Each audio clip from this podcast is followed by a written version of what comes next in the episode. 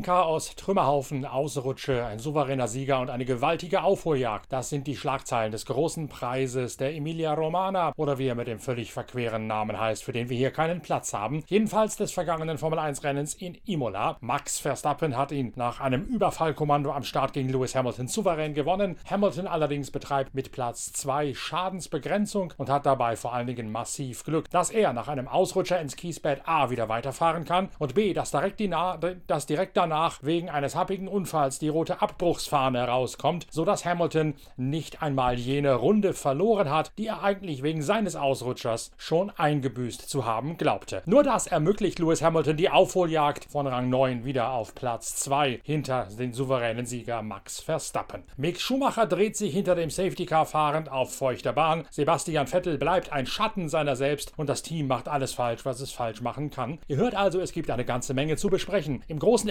Expertenpodcast von der Zeitschrift Pitwalk. Lukas Luhr, der ehemalige Rennfahrer, Timo Rumpfkeil, der Teamchef vom Team Motopark, in dessen Formel 3 Aufgebot Max Verstappen das Masters in Sanford gewonnen hat, unsere Formel 1 Reporterin Inga Stracke sowie ich, Norbert Okenga, als Pitwalk Chefredakteur. Wir gemeinsam erörtern alle Aspekte des großen Preises von Imola im Kampf um den Sieg und ich wünsche euch jetzt viel Spaß dabei.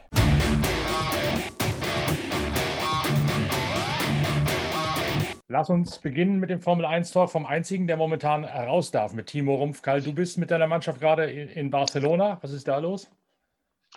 Ähm, wir haben hier morgen erstmal den äh, offiziellen Test für die Euro Formel Open. Haben gestern und äh, heute hier die Tests und dann zieht die ganze Truppe weiter nach Portimao. Haben dann zwei Wochen im Rahmen von der Formel 1 den ersten Lauf. Also bei euch wird es schon richtig ernst, trotz Corona und allem drum und dran. Nö, wird ja auch Zeit, ne? Also ja, äh, wird ernst. Rennen finden statt. Tests haben alle soweit stattgefunden. Ähm, da wir ja äh, in der Sparte des Profisports uns äh, aufhalten, ist das bisher eigentlich ohne größere Verzögerungen abgelaufen alles. Ja, wie viele Autos hast du am Start? Das Thema Profisport greife ich gleich nochmal auf. Wie, wie, wie, viele Autos hast du? Wer fährt dieses Jahr bei dir? Da haben wir noch, wir haben nicht drüber gesprochen bis jetzt. Na, wir haben äh, sechs Autos am Start. Wir haben ähm, einen Red Bull Junior, den Jack Crawford, ganz junger Mann, sehr guter Junge. Dann haben wir den Cameron Duss, auch ein Amerikaner, der schon letztes Jahr bei uns gefahren ist. Ähm, Philipp Kaminiatz, ein junger Pole. Dann haben wir ähm, Louis Foster, Engländer, der englische Formel 3 gefahren ist, der schneller Mann. Und Nasim Asman aus Malaysien und äh, Vivian Kesteli aus Ungarn so ganz internationale Truppe wieder ah. am Start. Und ein kleines Team offensichtlich auch noch mit ein paar Autos. Ja, ja, normal. Ne? Muss ja ein bisschen was machen. Und ihr müsst alle Corona-Tests vorweisen, wenn ihr irgendwo auf Rennstrecken einfallt? Oder müsst ihr in Quarantäne, wenn ihr zurückkommt? Oder wie ist die Regel da? Ich habe mich da gerade ein bisschen mit beschäftigt. Darum frage ich, weil wir eine Geschichte im nächsten Heft haben werden, wie die IndyCar mittlerweile wieder Zuschauer zulässt und wieder in Indianapolis und in Texas auf der Rennstrecke geimpft ist, was man ja in Oschersleben theoretisch auch hätte machen können. Ähm, oder auch an anderen größeren Orten, was in Deutschland aber nicht passiert. Und darum, äh, in Texas sind nächste Woche wieder Zuschauer zugelassen, da gibt es keine Maskenpflicht mehr. In Amerika läuft das alles offensichtlich schon eine, eine deutliche Spur runter. Wie ist das bei euch momentan im Alltag? Ähm, also natürlich äh, Corona-Tests alle, um auf die Strecken zu kommen. Da gibt es ganz unterschiedliche Protokolle. Also jetzt hier in Barcelona ähm, das normale Programm, sage ich mal, mit den Selbstdeklarationen und ähm, natürlich Negativtests, die ja eh alle äh, haben müssen, um sowieso zu reisen. Also ohne, ohne das kommst du gar nicht bis zur Rennstrecke, äh, dann ist es nicht mehr das Problem. Ähm, jetzt in 14 Tagen ist es ein bisschen äh, aufregender, weil es dann im Rahmen der Formel 1 ist. Das heißt, das äh, Negativtest zum Reinkommen das Ganze dann von einem Formel 1 zertifizierten Labor, wo wir noch gar nicht wissen, wer das ist. Das hoffen wir dass wir es auch noch vorher rausfinden. Und ähm, dann alle drei Tage testen in Portimao vor Ort. Das wird schon ein bisschen aufregender. Rückreise findet bei uns eh nicht statt. Das heißt, die Mannschaft bleibt jetzt hier, macht am Mittwoch die Autos fertig, fährt also hier in, in den Boxen, fährt dann nach äh, Portimao weiter. Da haben die Jungs da drei Tage frei machen dann ab Dienstag Fahrerlageraufbau und die Autos weiter vorbereiten.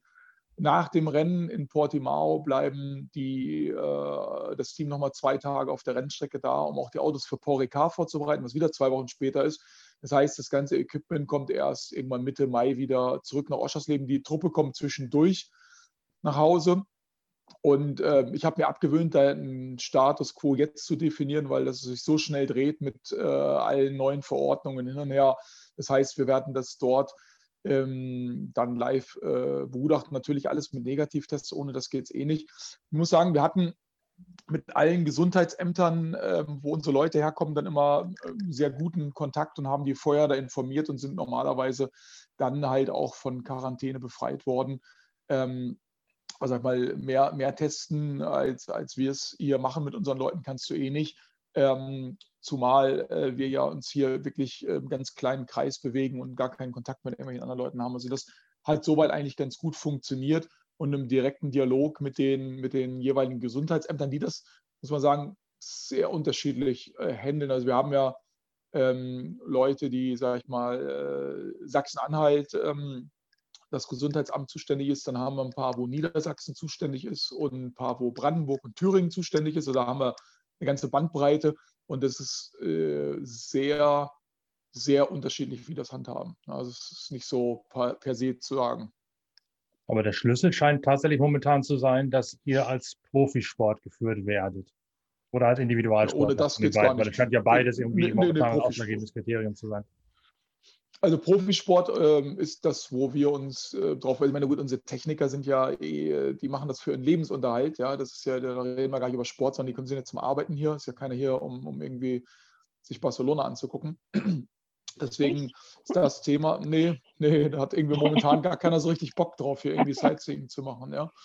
Ähm, na, also deswegen ist es so, dass äh, wir ja hier sind, unserem Lebensunterhalt äh, zu frönen und ähm, das funktioniert eigentlich äh, von der Sache her in der Abstimmung ganz ordentlich und die Veranstaltungen finden statt, weil es halt Profisport ist. Deswegen ist das halt ähm, von der Durchführung der Veranstaltung her äh, Stand heute äh, unproblematisch.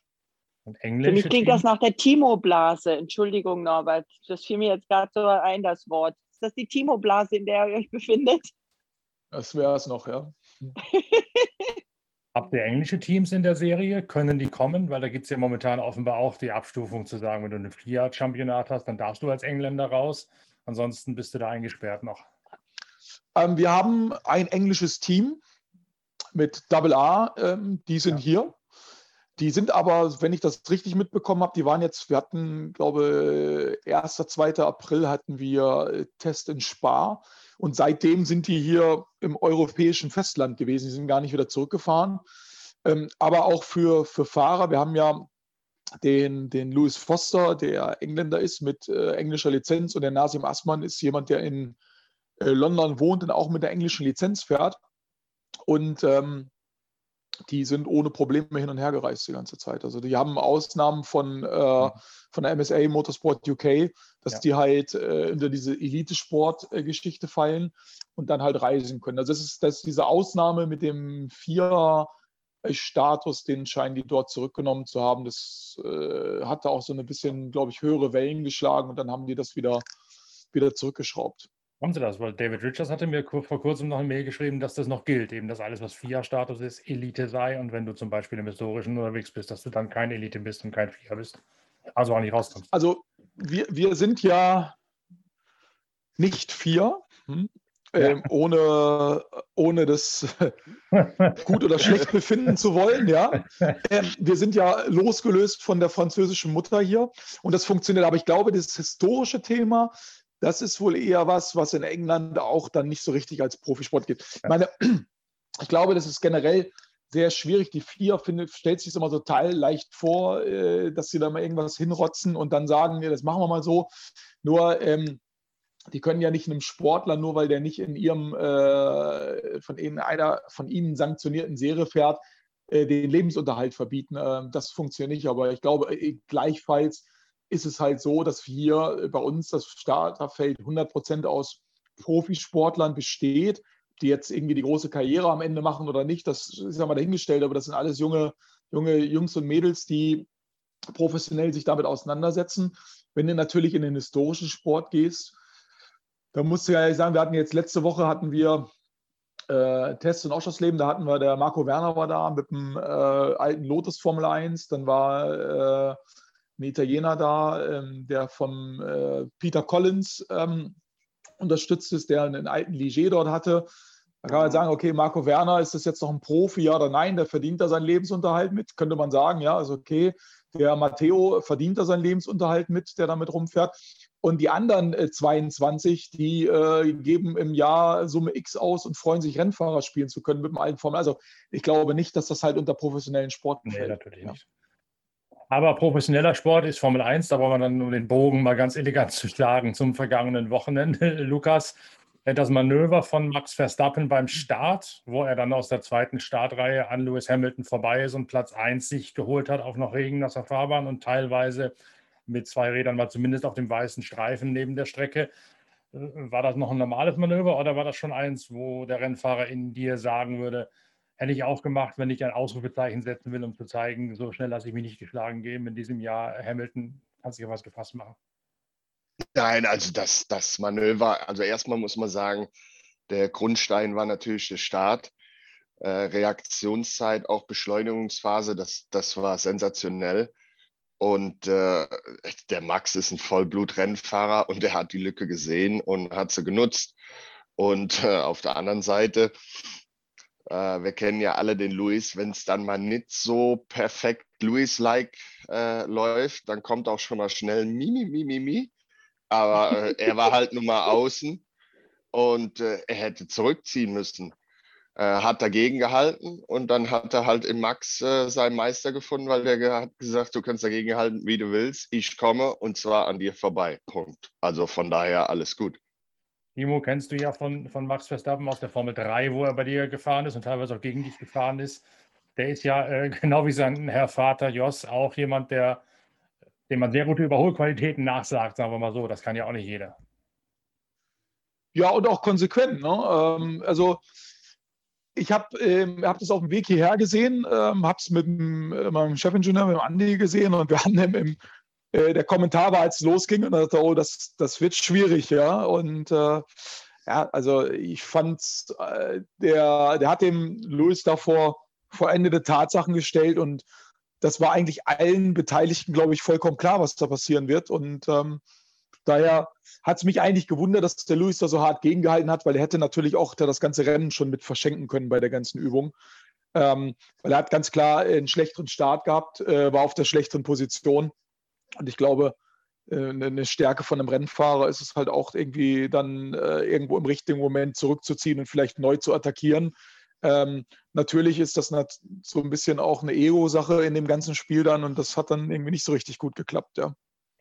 War natürlich auch, glaube ich, von Verstappen so ziemlich das Einzige, was funktionieren konnte, weil sonst wäre er in der Gischt hinter Hamilton gehangen, vielleicht sogar noch hinter Perez, wenn es nicht funktioniert hätte, was schon mal schlecht ist. Und dann in Imola auch eine Strecke, wo du, die zwar geil ist, aber wo man doch schlecht überholen kann. Ja, aber der hatte äh, so eine überragende Pace. Der war ja nach der ersten Runde, ich glaube, 3,2, 3,4 Sekunden vorne. Und wir haben ja alle schon gesehen, wenn es regnet und die Bedingungen, ich sag mal, so Mischmasch sind, es war ja nicht die komplette Strecke rundherum nass. Ne? Sektor 1 war viel, viel feuchter wie, wie Sektor 3 zum Beispiel, dass äh, der Max da ein wirklich Ausnahmetalent ist. Und ich, ich glaube, da haben wir schon, schon oft drüber gesprochen und Timo hat es immer wieder bestätigt. Der findet halt seinen Grip. Da, wo die anderen nachsuchen, hat Max Grip. Und der wäre so oder so an den vorbeigekommen. Der war am Anfang so viel schneller wie die anderen. Also die hätten zu dritt nebeneinander fahren können. Der wäre wahrscheinlich auf der Wiese vorbeigefahren. Anders als manch anderer. Aber du sprichst es an, was ich ganz am Anfang in meinem Twitter geschrieben habe. Du hättest am Anfang für jeden Sektor einen anderen Reifensatz gebraucht. Ja. Ist das so, Timo? Findet äh, Verstappen tatsächlich da Grip, wo andere keinen finden? Es gab schon mal so einen Fall, wo ich mir dann mal habe erklären lassen, dass wenn es gerade am Wechsel ist vom, vom Abtrocknen, wenn man mit Regenreifen fährt und es wird trocken und muss auf Slicks oder auf Intermediates gehen oder andersrum auf Intermediates und man muss in den Regenreifenbereich reingehen, da sei Jensen Button einer gewesen, der extrem weit das Gefühl hatte, in den eigentlich schon nicht mehr geeigneten Witterungs- und Fahrbahnbereich reinzugehen. Ist das bei Verstappen jetzt genauso? Na, ich glaube, was, was man da am, beim Start und in den ersten Runden gesehen hat, also der ist jemand, der aus dem Stand sofort am Limit ist. Ja? Also das heißt, der, der die Bedingungen optimal ausnutzt, ohne mal eine Runde probieren zu müssen und sich dann daran zu steigern oder ähnliches. Und ich glaube, das hat natürlich in der ersten Runde das große Gap dort verursacht, ja. Ähm, und der, das ist einfach ein Thema, was ihn sicherlich auszeichnet. Natürlich den, so eine Strecke zu lesen und dann den, den Grip vernünftig zu nutzen, ist auch nochmal eins. Ich glaube aber, dass das größere Delta hat es wirklich gemacht, einfach, dass er dort in dem Moment äh, sofort ähm, das Maximum rausgeholt hat. Und da hat man den großen Unterschied gesehen und halt auch den großen, den großen Vorsprung, den er zu Anfang rausgefahren hat, weil alle anderen da doch sich schwerer getan haben, einfach das Maximum äh, direkt äh, am Limit zu finden. Ja. Ja, sein Limit ausge sorry, ja. sein Limit gefunden oder ausgelotet hat er ja schon in der Einführungsrunde, weil da wäre fast schief gegangen. Also da hat er schon mal geguckt, wo ist der Crepe. Ja. Aber das geht dann auch immer noch gut. Ne? Also da, ja. da, da, also da, da hat äh, das ist natürlich auch so ein Thema, du, du bist auf einem minimalen Grad bei der Nummer und ähm, da kannst du natürlich auch ganz blass bei aussehen, wenn du damit irgendwie so ein Ding rausfeuerst, ja. Ähm, aber er kriegt es dann doch immer irgendwie wieder hingebogen. Ne? Das ist sicherlich ähm, einer gewissen Car-Kontrolle und einem gewissen äh, Talent äh, und auch einem Gespür dafür, weil am Ende macht das ja am Limit und ist aber, äh, dass er dann doch nicht von der Linie runterfällt, auf der er da tanzt. Ja. Ja, wir haben ja gestern schon versucht, diese Anfangsphase mal ein bisschen zu lesen und hatten auch das Gefühl bei dem, beim Podcast, den wir da produziert haben, dass die Mercedes die Reifen nicht so schnell auf Temperatur bekommen hätten, die Intermediates in den ersten paar Runden, wie das bei den Red Bull äh, gewesen sei, was ja eigentlich dafür spricht, weil Hamilton ja nachher, als es dann mal soweit war, dann den Rückstand konstant halten konnte, beziehungsweise sogar wieder zufahren konnte. Der hat sich ja sogar selber Slicks reingefahren am Ende. Ne? Also das waren ja quasi, die anderen sind zum Reifenwechseln gefahren und Hamilton hat erstmal seine äh, Regenreifen ein bisschen runtergefahren. So hatte ich das Gefühl und er hat ja dann auch irgendwann gefunkt. Jetzt habe ich wieder mehr Grip. Ja? Äh, das ist, ähm, ja, schwer zu verstehen dieses Jahr, wie das mit den Reifen läuft. Ich fand ganz interessant, was der Mick Schumacher gesagt hat, der gesagt hat, der, der ja alles quasi neu lernt im Moment und er, der sagt, was für ihn alles so anders und neu ist und auch in Sachen Reifen, da hinten im Feld sei alles anders als äh, quasi vorne sozusagen. Hatten die da mehr Kurven da hinten oder was? Vielleicht hat es ja hinten schon geschneit. Also ähm, der Mick sagte, was für ihn das Erstaunlichste ist, dass er wirklich da hinten ähm, 80 Prozent Downforce verliert. Ähm, und dass er auch so, also ich finde es interessant, dass er so erfrischend offen ist mit Zahlen. Aber ich wollte jetzt gar nicht auf den Mick eingehen, Norbert, weil du hast ja auch Louis gefragt. Ja, ich dachte, wir gehen noch ein bisschen auf die Spitze drauf ein, um zu erklären, warum der erst so weit zurückgefallen ist, dann wieder nach vorne gekommen ist. Und äh, bevor dann das ganze ja, ich, Drama mit dem Unfall passierte. Denn das war schon ein Ziehharmonik. Ich glaube, dass definitiv. Ich glaube, dass bei den Bedingungen hast du natürlich einen, sag mal, minimale Luftdruckunterschiede machen dann, dann einen großen Unterschied. Und sag mal, von außen betrachtet, würde ich mal sagen, dass die, die Red Bull ein bisschen mehr Luftdruck gefahren ist was natürlich zu Anfang sicherlich in die Karten gespielt hat. Ähm, weil genauso wie, wie der Max ist, der Louis jemand, der, der auch 0,0 Anlaufzeit braucht, um da eine, das Maximum aus den Reifen rauszuholen. Und ich denke mal, es wird sicherlich schon in die Richtung gegangen sein, dass die ähm, Red Bull ein bisschen mehr Luft drin hatte in den Reifen, das Ding halt zu Anfang besser ging und nachher jetzt es mehr abtrocknete. Natürlich dann auch ähm, die Rundenzeit ein bisschen mehr in den Keller ging. Aber am Ende ist das aus der strategischen Sicht der Max von drei losgefahren. Äh, der musste alles auf den Anfang setzen, weil wenn er den zu Anfang nicht gebogen hätte, wäre es halt schwierig geworden. In Bahrain hat man ja gesehen, dass sobald man mal die Track Position verloren hat, ähm, dass das Ganze dann einfach schwierig wird. Und der, äh, es hat ja, ist ja ausgegangen. Ich meine, der Lewis ist da wieder drauf zugefahren. Die Red Bull hat im richtigen Moment äh, auf Slick gesetzt. Ähm, und bis dahin hat das, ist ja alles perfekt ausgegangen. Das ist aber auch was, was man ja gar nicht timen kann. Das ist so ein bisschen dann auch Bauchgefühl aus der Strategie raus, natürlich auf die Anfangsphase da zu setzen, weil es kann ja keiner sagen, ob es in Runde 12, 17 oder, oder 18 nachher für ähm, Slick so gut ist. So waren die Bedingungen mit dem Nieselregen ja einfach völlig unvorhersehbar. Und Ähm, es hat sicherlich dort reingespielt, dass man dort wahrscheinlich anstatt einen Red Bull oder einen, einen, Mercedes, der in dieser oder der Bedingung besser ist, einfach eher gesehen hat, dass, dass da einfach die Luftdruckunterschiede in der jeweiligen Phase des Rennens äh, dem jeweiligen Paket in die Schuhe äh, gestanden hat. Ja. Durfte der, der Perez nicht oder hatte der anderen? Entschuldigung, Norbert. Ich wollte, wollte kurz die beiden Experten fragen.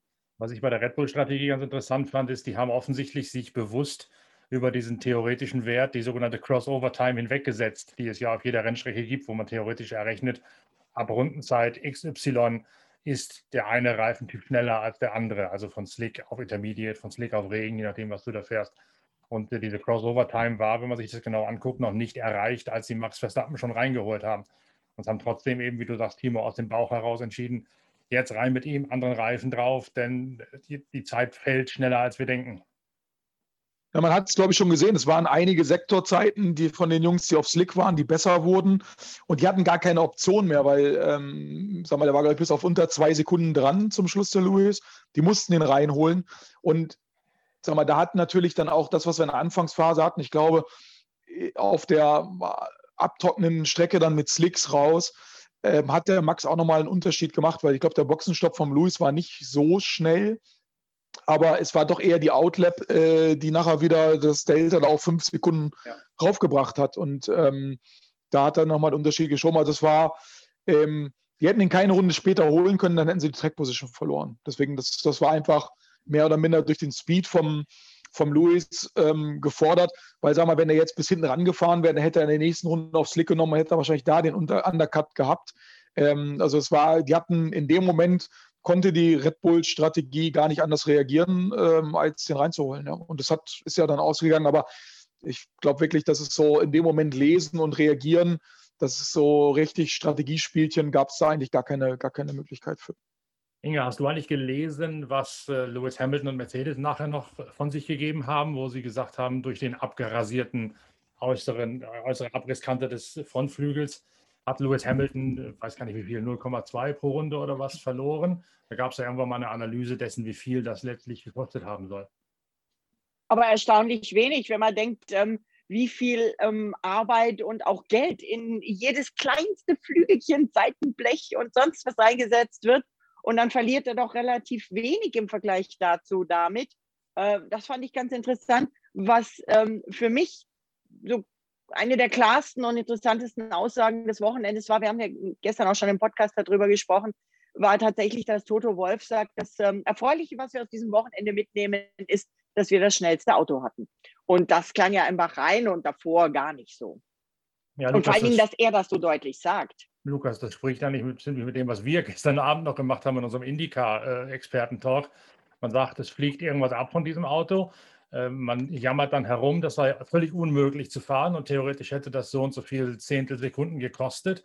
Äh, aber äh, tatsächlich ist Lewis Hamilton trotz des offensichtlich völlig unfahrbaren Autos äh, schneller und auch in der Lage, zwischenzeitlich an Verstappen sogar ranzukommen. Da stellt sich doch die Frage, wie schnell wäre das Auto, wenn es denn fahrbar gewesen wäre. Ja, erstens das. Zum Zweiten muss man das, glaube ich, ein bisschen relativieren, weil es waren ja keine normale Bedingungen. Und diese Werte, die wir da kriegen, Toto hat äh, irgendwie gesprochen von 20 Punkten Abtrieb, die gefehlt haben, sind ja errechnet auf dem Optimum. Das heißt, optimales Grip-Level, ähm, optimale Neigungswinkel des Fahrzeugs zur Fahrbahn und so weiter und so fort. Jetzt war dieser Prix ja, in Anführungszeichen nicht normal. Äh, wir hatten Intermediates, die Strecke ist immer abgetrocknet, das haben wir schon mal gesehen, dass die Piloten dann anfangen zu jammern, ah, ich verliere Grip, verliere Grip. Und wenn die Intermediates dann wirklich runterradiert sind, dass der äh, Grip wieder kommt. Ich glaube, das war zuletzt letztes Jahr in der Türkei, war es ähnlich.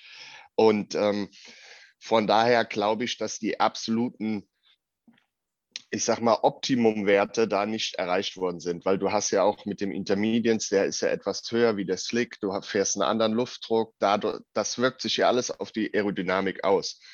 Aber grundsätzlich äh, muss man sagen, ist so ein Formel-1-Auto schon konzipiert, dass jedes kleine Leitblech, Luftabweiser, äh, Turbulatoren, was die da alles verbauen, miteinander harmonieren muss. Und ähm, man fragt sich dann immer, wenn man sowas sieht und die Rundenzeiten passen noch und, und Luis hat ja dann vor seinem, ich sag mal, Abflug da, wo er auf nasser Strecke überholen, überholt hat oder versucht zu überholen, äh, was zu dem Zeitpunkt extrem kritisch war, weil ähm, da hätte er deutlich, er war zu dem Zeitpunkt schneller als Max und musste attackieren, damit er halt eventuell diesen Undercut. Äh, Leute haben ja gesagt, Mensch, warum wartet er dann da nicht? Ja, das hat halt brisiert. Er wollte halt an den Max dran. Deshalb hat er da versucht äh, zu überholen. Äh, und man fragt sich immer, wenn, wenn die diese ganzen Millionen und äh, Abermillionen Kohlefaserteile und dann fliegt eins weg und das ganze Auto funktioniert nicht mehr. Ich persönlich glaube, da wird immer ein bisschen mehr Drama gemacht, wie es tatsächlich ist. Muss Timo doch beurteilen können. Bei dir fliegen auch dauernd Teile weg. Ja, das ist wirklich so. Ähm, also erstmal, glaube ich, ist der, also das Teil, was da weg ist, der, der untere Teil von der Endplatte, schon sehr äh, abtriebssensitiver Bereich. Also da, da ist schon deutlich was verloren gegangen. Aber wie Lukas auch sagt, in den Bedingungen ähm, hat sowieso kein optimales Auto gehabt, das ist das eine. Und im Gegenteil, vielleicht hat es sogar geholfen, weil im Endeffekt wird er mehr Untersteuern im Auto gehabt haben. ist immer einfacher zu fahren. Ähm, und erhöht auch den Reifenverschleiß. Vielleicht haben wir das auch gesehen, dass er, sag ich mal, in der abtrocknenden Phase einfach weniger Gummi nachher auf dem Reifen noch drauf hatte, weil er einfach mit mehr Untersteuern gefahren ist. Und dann ähm, hat es ihm sogar in dem Moment in die Karten gespielt. Und ich bin eh der Meinung, ähm, als nachher Rotphase war, werden die bestimmt die Nase gewechselt haben, oder? Ja. Weil die, äh, ähm, das heißt, zum, zum Schluss war das sowieso irrelevant. Ähm, also das hat mit Sicherheit nicht geholfen.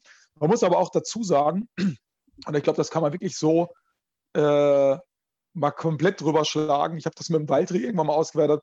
Er hat halt immer Glück, der Louis. Ne? Weil bei der Nummer da über den Körper rüber, dass da nur der untere Teil von dem Frontflügel, aber er hätte auch sein können, dass der ganze Frontflügel da in, äh, in äh, Scherben hängt, dass nichts weiter unterm Auto kaputt gegangen ist. Er über diese Bananenkörbs darüber gefahren. Die sind auch nicht wirklich äh, cool für so ein Auto. Dann äh, das Ding da ins Kiesbett reinfeuern, äh, rückwärts wieder rausfahren durch die rote Flagge äh, dann eine Runde geschenkt bekommen, äh, weil der wäre ja Neunter oder Achter gewesen, da wäre er festgenagelt gewesen. Also so viel Schwein muss man auch erstmal haben. Ne? Das muss man auch mal ganz klar dazu sagen. Also da kannst du jetzt sagen, Glück des Tüchtigen oder was auch immer. Aber bei der Nummer, da war halt wirklich viel, viel Glück mit dabei. Ja, vor allen Dingen diese rote ja, die Fahne Katze mit dem zurückrunden natürlich. Das war in der Tat das, was ihn letztlich auf Platz zwei gebracht hat. Am Ende, sonst wäre er in der Tat im Eimer gewesen. Nach diesem Unfall der ja auch nochmal etwas analysiert gehört. Äh, Lukas, ich will jetzt nicht sagen, du kennst Unfälle aus eigener Perspektive. Da ist aber so.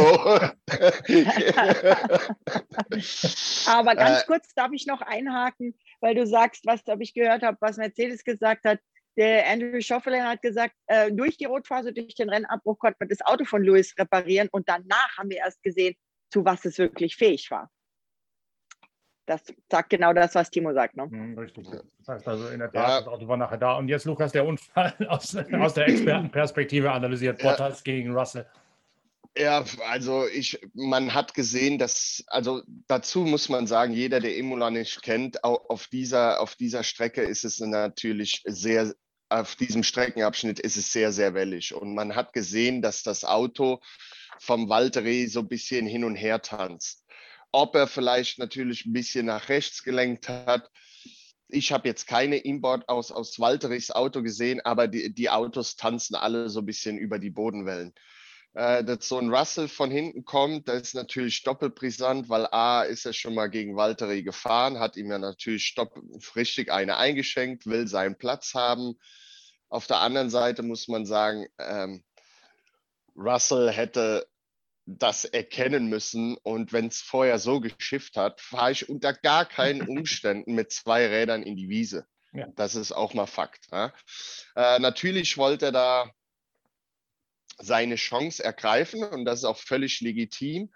Aber äh, er hat halt einen sehr, sehr hohen Preis bezahlt und äh, ich würde halt irgendwie so auf 60, 40 äh, definieren, wäre auf jeden Fall sahen sie beide bei dieser Aktion äh, meiner Meinung nach nicht gut aus.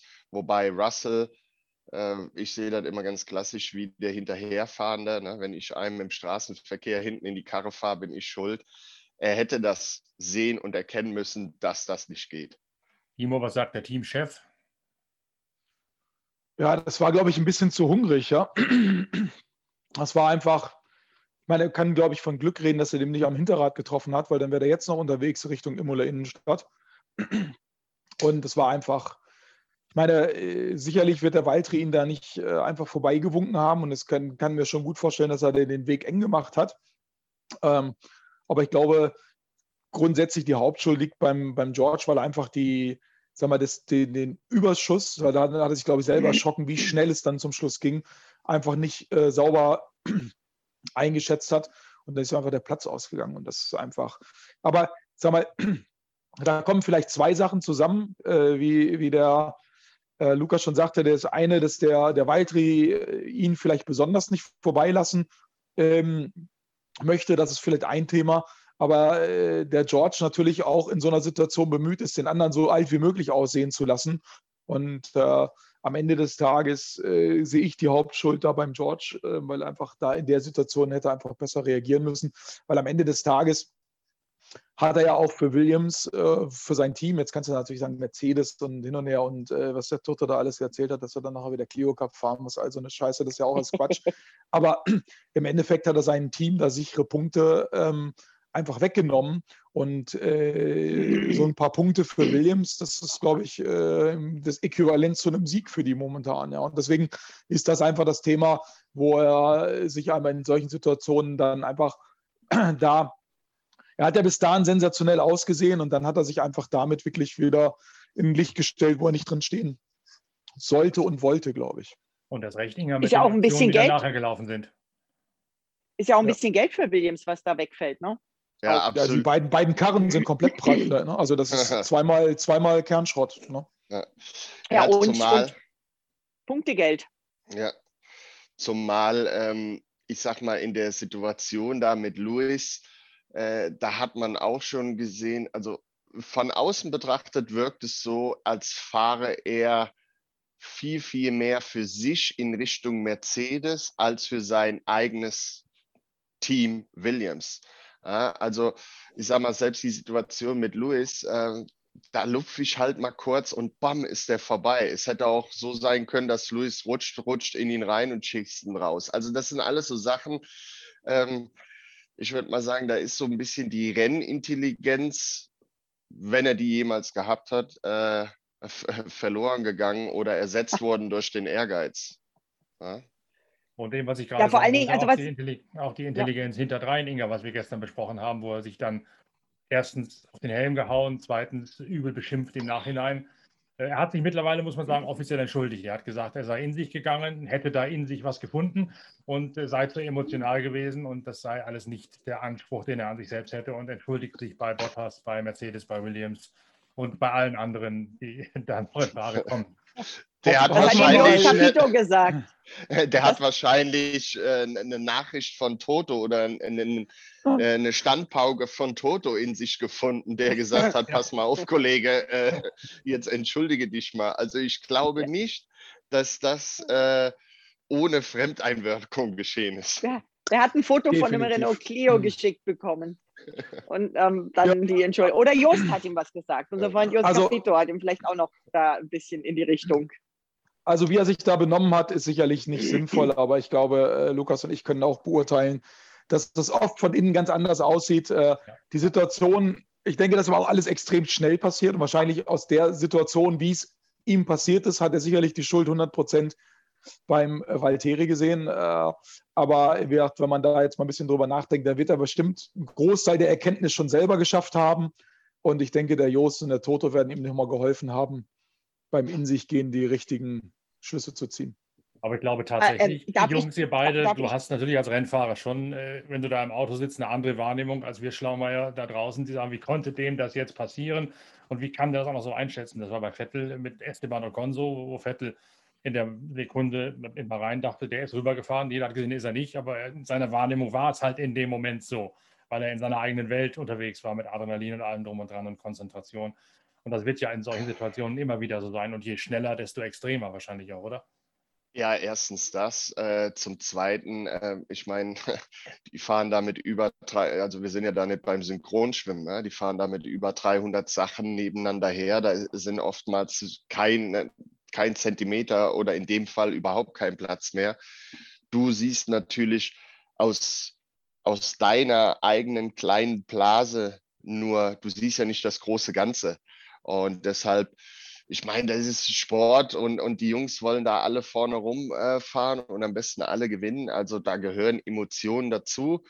Die erste Reaktion von Russell war ein bisschen drüber, aber mein Gott, äh, er hat es dann wahrscheinlich im Nachhinein gesehen und hat gesagt, hm, das war vielleicht doch nicht ganz 100% Walteris Schuld. Äh, solche Sachen gehören halt zum Sport dazu. Und stellt mal vor, das wird nicht passieren. Da hätten wir ja gar nichts worüber mal reden können. Also ist doch schön für uns.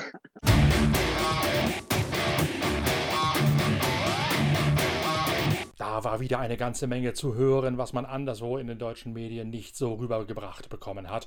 Die Einblicke von Lukas Luhr, von Timo Rumpfkeil und von Inga Stracke, die waren schon wirklich aller Ehren wert und höchst interessant mit vielen neuen Aspekten, um das Chaos von Imola richtig zu lüften und zu verstehen. Wir machen demnächst weiter mit dem nächsten Pitcast, erneut mit Lukas Luhr. Dann geht es um die Analyse des Indycar-Rennens am vergangenen Sonntagabend. Dort gab es einen Überraschungssieger und auch da gab es viel, viel zu besprechen. Lukas Luhr und ich, Norbert Okenga, werden das gleich für euch in Angriff nehmen. Da könnt ihr euch schon mal drauf freuen und in der Zwischenzeit die Wartezeit überbrücken mit der Lektüre der nächsten Ausgabe der Zeitschrift Pitwalk. Ausgabe 59 ist ja immer noch aktuell, auch wenn wir bereits heftig an Ausgabe 60 herumschrauben. Da ist bald Redaktionsschluss und dann gibt es ein großes Special zum Thema Formel 1 und zum Thema IndyCar in Ausgabe 60 der Zeitschrift Pitwalk, Deutschlands größter Motorsportzeit. Also wir hören uns bald wieder. Wir sehen uns vielleicht auf dem Online-Streaming-Portal von pitwalk.de. Das findet ihr auf pitwalk.de unter dem Menüpunkt Pit Live, dann dem Untermenüpunkt Bilder des Tages. Da gibt es auf Pitwalk TV unter anderem die Zusammenfassung des Indy IndyCar-Rennens aus dem Barber Motorsports Park. Unser nächstes Thema also auch im großen Expertentalk mit Lukas Luhr. Ich freue mich auf euch. Empfehlt uns weiter, gebt uns Sternchen, Däumchen und Likes. Bis bald. Danke fürs Reinhören. Euer Norbert Okenga.